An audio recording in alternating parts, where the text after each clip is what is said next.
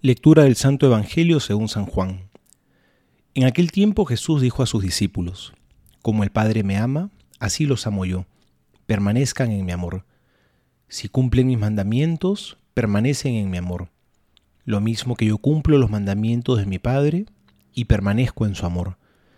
Les he dicho estas cosas para que mi alegría esté en ustedes y su alegría sea plena.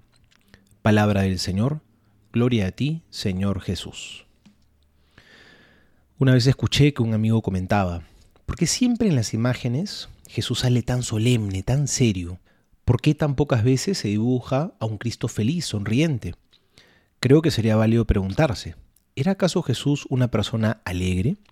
Bueno, yo estoy seguro que sí, porque la alegría es expresión de la bondad.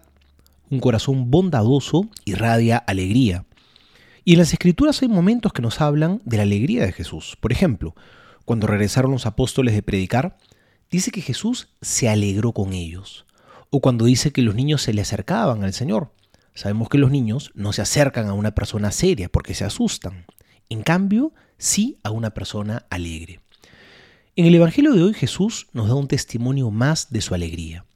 Hoy nos ha dicho, les he dicho esto para que mi alegría esté en ustedes y su alegría sea plena.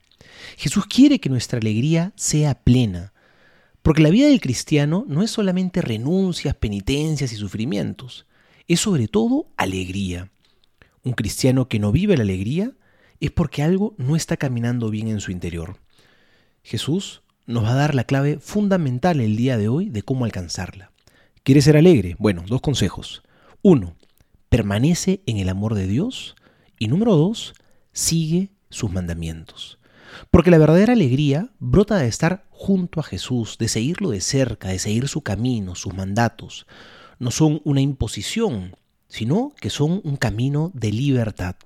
Es una alegría que ni siquiera los momentos de dolor y de dificultad la destruyen, sino que la transforman, la transforman en esperanza. No busquemos la felicidad en otros lugares donde no está solo en el corazón amoroso de Jesús y por consecuencia en el camino que Él nos muestra podremos encontrarla. Soy el Padre Juan José Paniagua y les doy a todos mi bendición en el nombre del Padre y del Hijo y del Espíritu Santo. Amén.